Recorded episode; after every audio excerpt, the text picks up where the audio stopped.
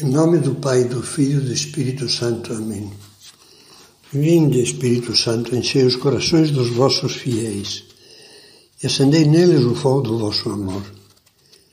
Enviai o vosso Espírito e tudo será criado e renovareis a face da terra. Fazíamos, numa meditação anterior, uma citação de uma homilia de Epifania do Papa Bento XVI, que fala da coragem dos magos ancorada numa firme esperança. Falamos da esperança. Empreender uma peregrinação como a deles, que não eram ingênuos, significa, como já víamos, aceitar de antemão todas as dificuldades e perigos previsíveis e imprevisíveis, decididos a não parar até alcançar a finalidade proposta, chegar ao Salvador. Ou seja, Deus que neste mundo confuso é o único que nos oferece a luz da verdade e do bem. Verdade e bem sem os quais as coisas mais importantes da vida, religião, família, trabalho, serviço ao próximo, missão a cumprir, ficam fragilizadas e ameaçadas, pois se deposita na alma um desencanto que nos torna pessimistas mascarados de realistas. Sempre o pessimista se acha realista. Nunca perca de vista que o realismo da fé e da esperança é o mais objetivo que existe, porque se apoia na máxima realidade deste mundo, que é Deus muito mais real do que agora você e eu estamos enxergando, do que estamos tocando com as mãos, esses objetos, esses móveis, esse livro, esse lápis, infinitamente mais real. As almas de fé vão sempre em frente, haja o que houver, porque confiam em Deus muito mais do que em si mesmas e do que nos outros homens se alguém perguntasse aos magos, àqueles peregrinos já cansados, poirentes, poirentos, aparentemente meio perdidos numa viagem estranha, se perguntasse: vocês acreditam na, na, na bondade de Deus? Vocês estão certos de que foi Ele quem lhes pediu isso? Eu tenho certeza de que responderiam sem dúvida, sem hesitar um instante: sim.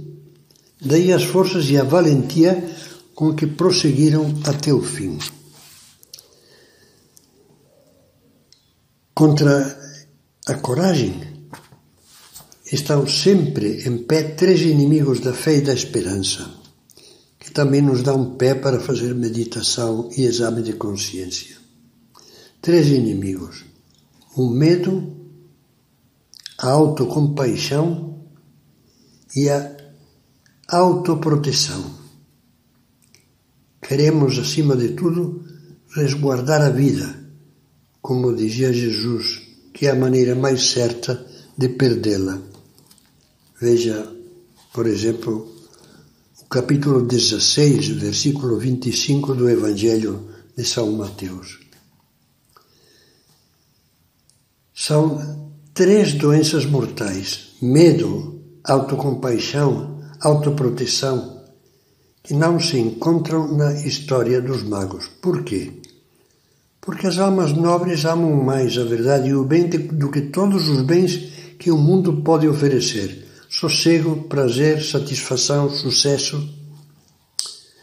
São José Maria Escrivá, que era uma alma grande, dizia concisamente, pois assim o sentia e praticava: Não tenhas medo à verdade ainda que a verdade te acarrete a morte.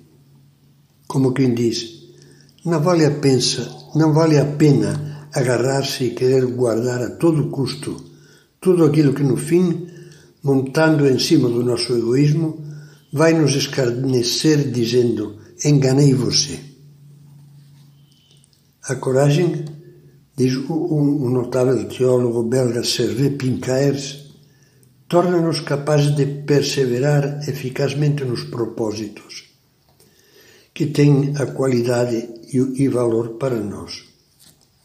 Apesar das resistências, dos obstáculos e das contrariedades exteriores, por exemplo, incompreensões dos outros e interiores, cansaço, medo do sacrifício.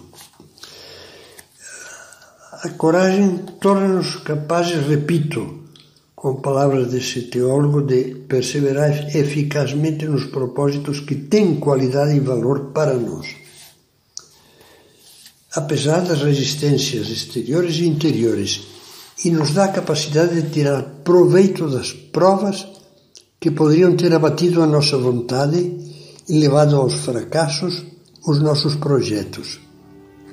Tudo vem abaixo se deixamos que as dificuldades exteriores e interiores apaguem a nossa estrela. É o que veremos nas seguintes meditações.